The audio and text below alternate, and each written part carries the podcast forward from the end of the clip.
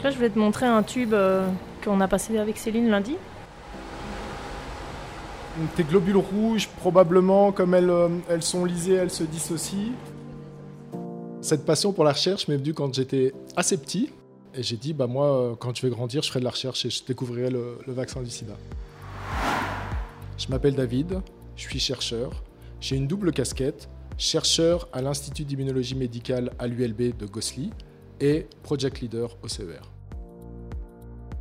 Il y a 5 ans, on est venu me chercher, on m'a demandé, voilà David, euh, on a un projet FEDER en route et il faudrait euh, transférer les compétences de l'université vers le CER pour justement rentrer dans un système plus normatif et pouvoir répondre aux demandes de, de toutes les sociétés. Je marche beaucoup au challenge et donc j'ai dit, bah ouais, pourquoi pas.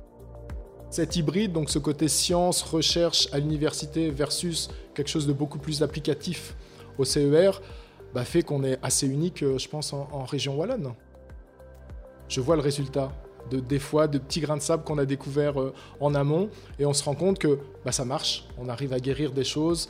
Il y a certaines sociétés, on se rend compte qu'ils sont venus travailler avec vous et euh, trois semaines plus tard, on voit qu'ils ont des progrès, on voit dans les infos qu'ils ont réussi à guérir quelqu'un, qu'ils ont réussi à faire quelque chose. Donc oui, c'est ce côté applicatif, fondamental versus applicatif, théorique versus plus appliqué et je trouve ça juste, juste bien. Cancérologie, infectiologie, thérapie cellulaire, le CER Group, situé dans le parc scientifique Novalis de Marchand-Famenne, est devenu au fil du temps une référence en tant que centre de recherche.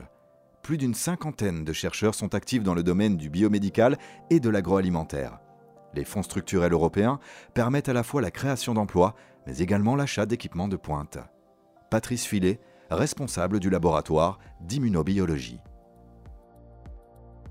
Il y a tous les équipements de pointe et là c'est là que tous les fonds européens prennent tout leur sens.